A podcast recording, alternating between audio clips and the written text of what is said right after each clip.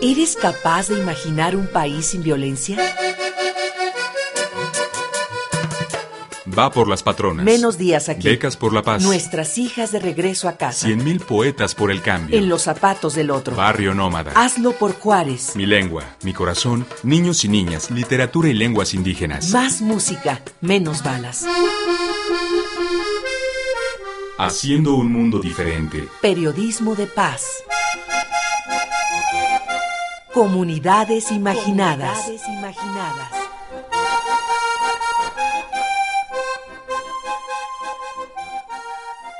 La línea que confronta cuando la violencia llega al arte.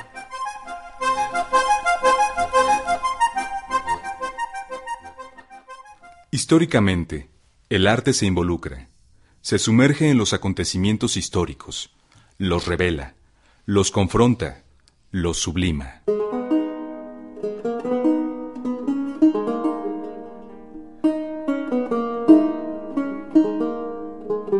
Francisco Goya, pintor y grabador español, es considerado como el precursor del arte contemporáneo.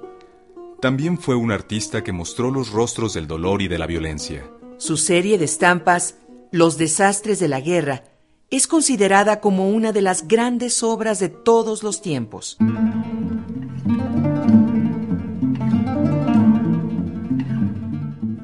Dos siglos más tarde, Pablo Picasso realizaría la que se considera la obra más importante del siglo XX, Guernica. Ícono de los horrores de la Guerra Civil Española y obra emblemática que condensó la crueldad y el desasosiego de las grandes guerras del siglo XX.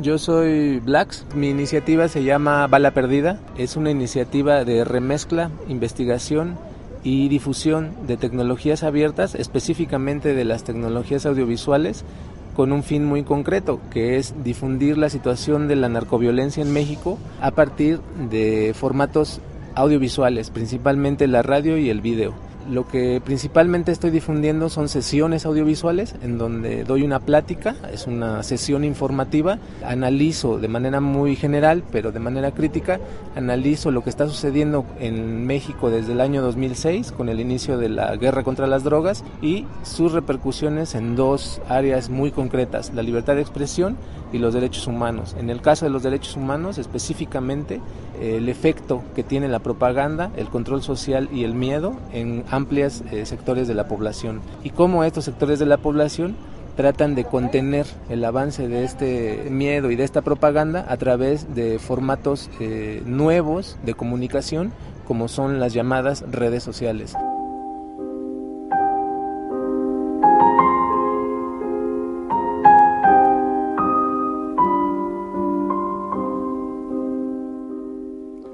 Cuando una obra de arte se evapora y se te mete por la nariz.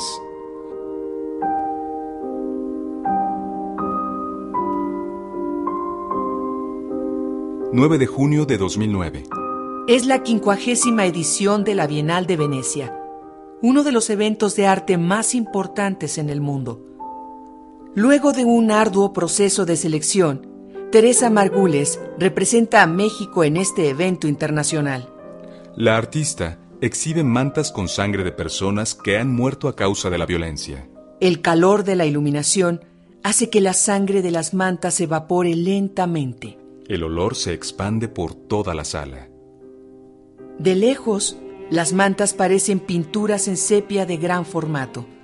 A medida que el espectador se acerca, puede apreciar textos bordados en hilo de oro.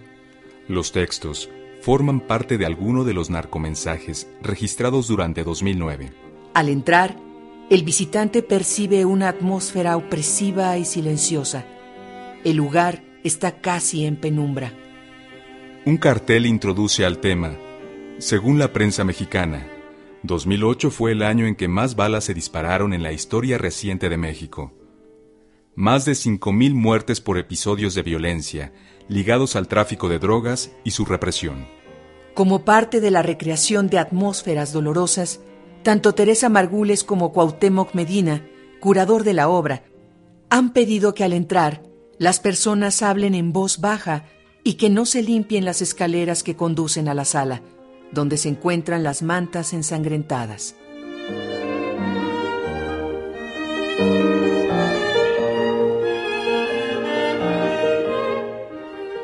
Cada vez que alguien muere de manera violenta, Margules o sus colaboradores recogen con mantas la sangre o lodo donde cayeron las víctimas. Uno de los momentos más impactantes de la obra es cuando al llegar a la sala, el personal de limpieza trapea el piso. En alguna parte de la sala se explica esta acción. La sangre de los muertos se mezcla con agua y con ella se trapea el piso. Hemos llegado a un nuevo periodo la necropolítica, explica el curador Cuauhtémoc Medina.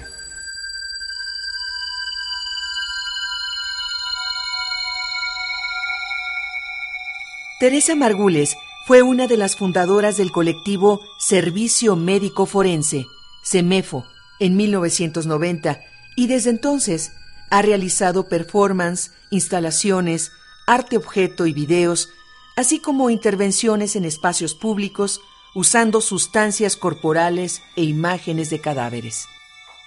Aunque controvertido, el trabajo de Teresa Margules ha sido expuesto en diferentes espacios artísticos alrededor del mundo, entre los que destacan la Bienal de Liverpool en Inglaterra, las muestras en Alemania y Austria, la colección Jumex en México y la Bienal de Venecia. tenemos como muestra tres comandantes de los Zetas de alto rango que fueron secuestrados y levantados por el cartel del Golfo en una brecha. Andaban limosneando y los detuvimos. Por favor, pasen al Z40. Al Z40, al Z42. Por favor, pasen al Z40. No lo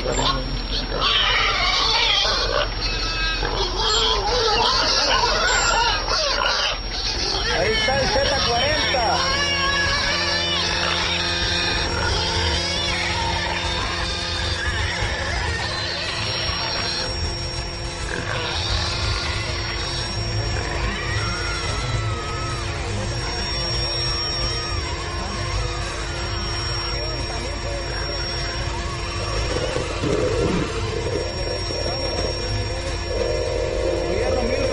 y les damos nuestras condolencias a las familias y el dolor que les causaron. Y que les quede claro, venimos solamente por setas, no por... Le reiteramos a los tres niveles, de la misma manera, somos un cartel serio, que a los tres niveles de gobierno... Ese muchacho se, se dio un tiro en la cabeza porque... Audio del trabajo radiofónico de Blacks Vladi.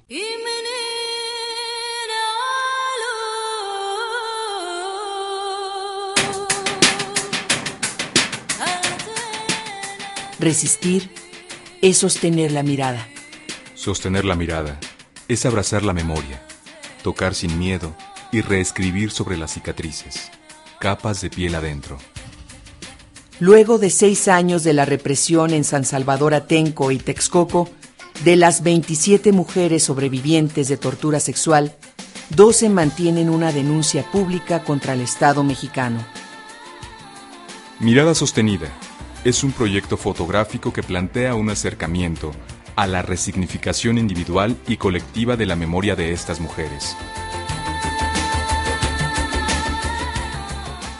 Este trabajo en particular de mirada sostenida trae atrás toda una historia y un proceso de vida, sí en trabajo muy cercano y directo a, a los derechos humanos, a la defensa, pero no solo por el otro lado también está la, necesidad de poner desde la creatividad una forma distinta de intervenir la propia realidad, ¿no? La, propia forma en la que decido estar aquí, preguntarme qué es lo que sucede, pero también de qué forma podemos hacer una transgresión y no como per se, sino cómo podemos hacer que pueda detonar otro tipo de procesos, ya no solo como enunciamiento, sino cómo pronuncias la palabra para que camine de una manera más, coherente y a mí me ha sido tremendamente como compañero, por así decirlo, la, la decisión de hacerlo a través de la fotografía.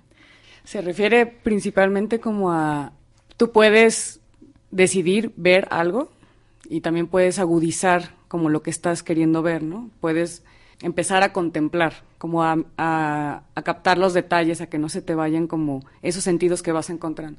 Pero cuando ya decides consciente o inconscientemente, mirar, me parece que lo que estás implicando es un acompañamiento, es, es un acercamiento que no está exento de miedo necesariamente, pero sí hay un compromiso como creo que ya es una cuestión de dos o más personas, no solo, no solo es un ejercicio individual.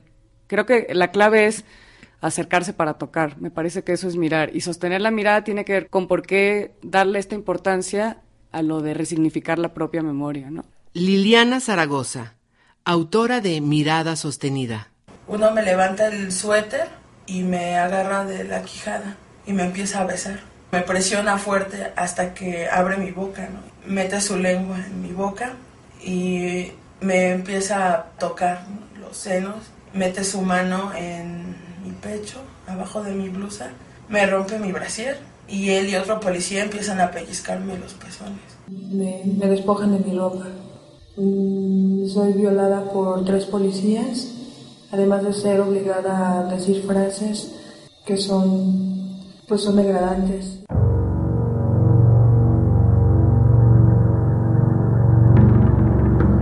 Cada una de ellas eligió un lugar que durante estos seis años le ha sido significativo y que, volver a él, simbolizará una reconciliación con su historia. Fue una, una orden represiva. No solo las mujeres que están haciendo denuncias son las únicas que tuvieron que tuvieron una agresión. En este caso, Mirada Sostenida habla en particular de las 12 mujeres que denuncian tortura sexual.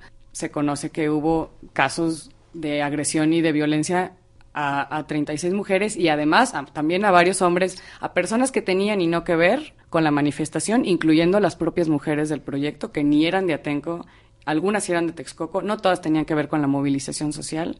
Eso hay que aclararlo porque luego también se ha mal, malinterpretado algunas veces que o son mujeres de Atenco, que eran de ahí mismo de la población, o que todas tenían que ver con, una simpatía con el movimiento del Frente de Pueblos por la Tierra, y no necesariamente. Creo que lo que, me, lo que fue clave fue que estas mujeres nunca se presentaron como víctimas, nunca se presentaron como las heroínas, nunca, nunca estaban como dentro de un papel de un símbolo que internacionalmente puede reconocerse como las mujeres de Atenco, sino más allá de eso estaban en un momento en el que estaban decidiendo años atrás y cada vez de una manera más contundente habitarse a sí mismas. Y a mí eso fue lo que dije, híjole, yo estas mujeres me les quiero acercar, pero el planteamiento original y que más o menos por ahí permaneció. Y digo más o menos porque pues al final todas nos involucramos en la construcción del proyecto, o sea, no solo es mío. Y a estas alturas hay mucha más gente que está involucrada también en las formas de irlo compartiendo por canal libre. Lo que me dio como más empuje fue el cómo ir resignificando las capas de piel adentro en un momento en el que se podría pensar, cada que se vuelve a hablar de este tema, que solo es un tema relacionado con violencia contra las mujeres. Sí, no solo, y en este caso, como fue una estrategia de Estado, no se puede hablar de violación, sino de tortura. Entonces ahí ya se van como metiendo otras capas. Pero con toda la complejidad que puede estar alrededor de este caso, cómo esas mujeres no agachaban la cabeza, ni la han agachado, y cómo no tienen miedo de su propia palabra. Y esa, esa forma fue la que dijimos, bueno, ¿cómo podemos unir las ganas con seguir pronunciando esta palabra, hacerla que camine, pero que se pueda acercar a personas que de otra manera no van a tener idea de que esto sucedió.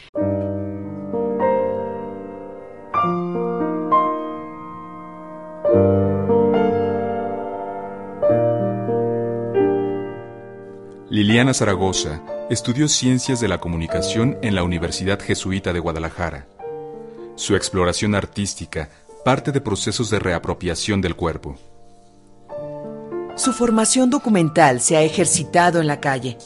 Por un lado como fotoperiodista para medios locales como el periódico Mural y por el otro en colaboración con distintas organizaciones de la sociedad civil.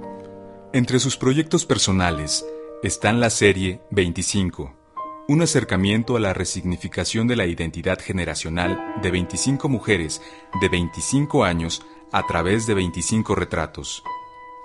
En ZMG Paso Libre, junto a Rafael del Río y en conjunto con la organización FM4 Paso Libre, abordó el viaje de transmigrantes centroamericanos por las vías del tren de Guadalajara. Su último trabajo, Mirada Sostenida, 2012, plantea un acercamiento a la resignificación de la memoria personal y colectiva de 12 de las 27 mujeres sobrevivientes de tortura sexual de Atenco y Texcoco. Con este trabajo fue invitada a participar en la Quinta Bienal Argentina de Fotografía Documental en octubre de 2012.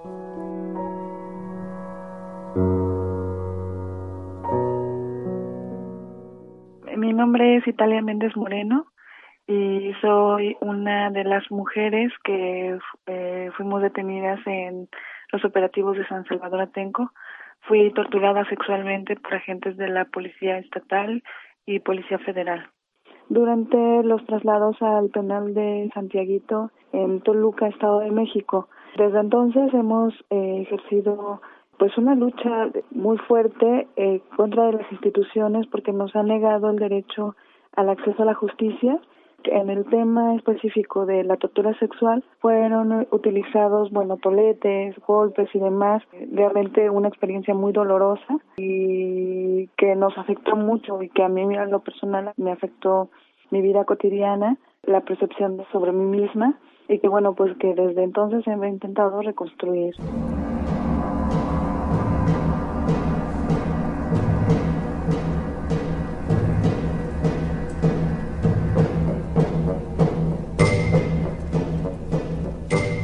Suave patria, permite que te envuelva en la más honda música de selva con que me modelaste por entero al golpe cadencioso de las hachas, entre risas y gritos de muchachas y pájaros de oficio carpintero.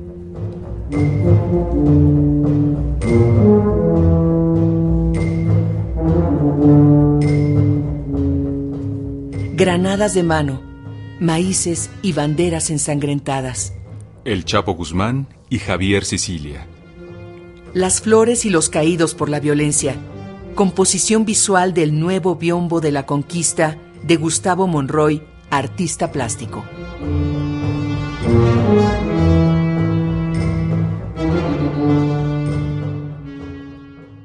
Mi nombre es Gustavo Monroy y soy artista plástico. El nuevo biombo de la conquista surge a raíz de la observación constante a través de muchos años de la pieza que se encuentra en el Museo Franz Mayer de manera permanente, el biombo de la conquista, que es una obra anónima del siglo XVII, que muestra dos caras. En una de ellas nos narran estos autores anónimos la conquista de México, contada un siglo después de que sucede. Por el otro lado de este biombo está una visión muy romántica, muy bella de lo que era el centro histórico, la Ciudad de México, ¿no? Lo que ahora es el centro histórico.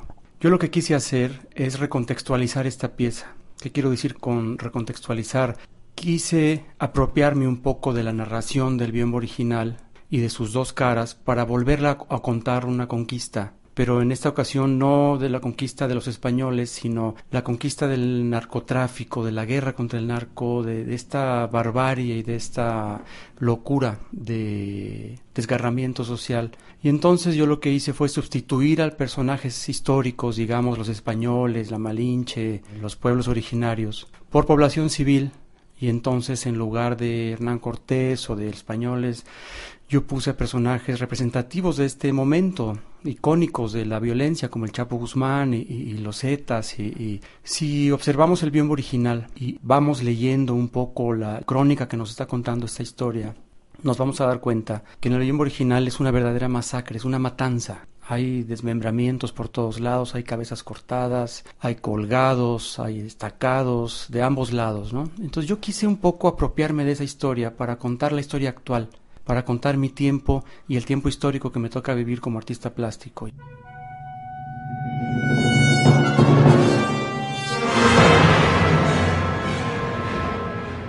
En su versión del nuevo biombo de la conquista, Gustavo Monroy incorpora un texto de Ramón López Velarde y algunos de los nombres de periodistas que han sido asesinados en los últimos años.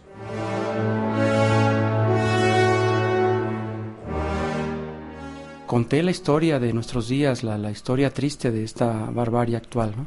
Si bien es cierto que somos una cultura que tiene mucho que ver con la sangre y con la, la, historia de este país, es la historia de las traiciones y de las batallas y de los héroes anónimos y héroes conocidos, entre comillas. Sí, estamos viviendo una época de mucha barbarie, pero es una época de mucha involución espiritual también y humana, ¿no? Yo creo que hay una violencia evidente, que es la violencia del narcotráfico pero hay una violencia que no es tan evidente y que es la violencia de la falta de educación, la violencia de la política a niveles tan bajos como la estamos viviendo ahora, ¿no? Yo no recuerdo, tengo 53 años, no recuerdo tanta cinismo, tanta bajeza, tanta desproporción, tanta corrupción, tanta relación de la política con con la violencia de facto, con la violencia del narco, ¿no? Entonces creo que estamos en una etapa de desbordamiento total de los tejidos sociales, del desbordamiento total de lo que se tendría que entender por política.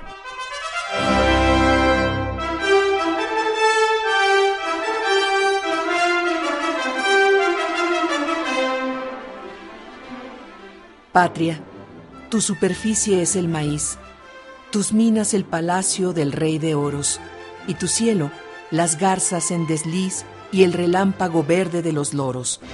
Patria, tu mutilado territorio se viste de percal y de avalorio.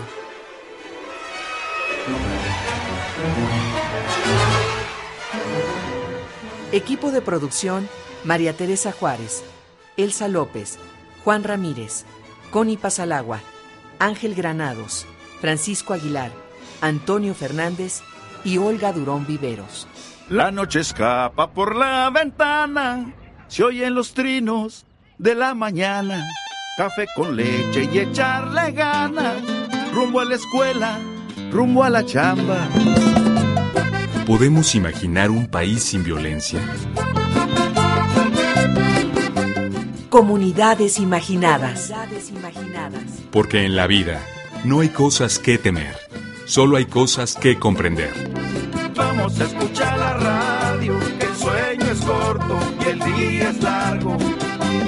Vamos a escuchar la radio para olvidarnos del trago amargo.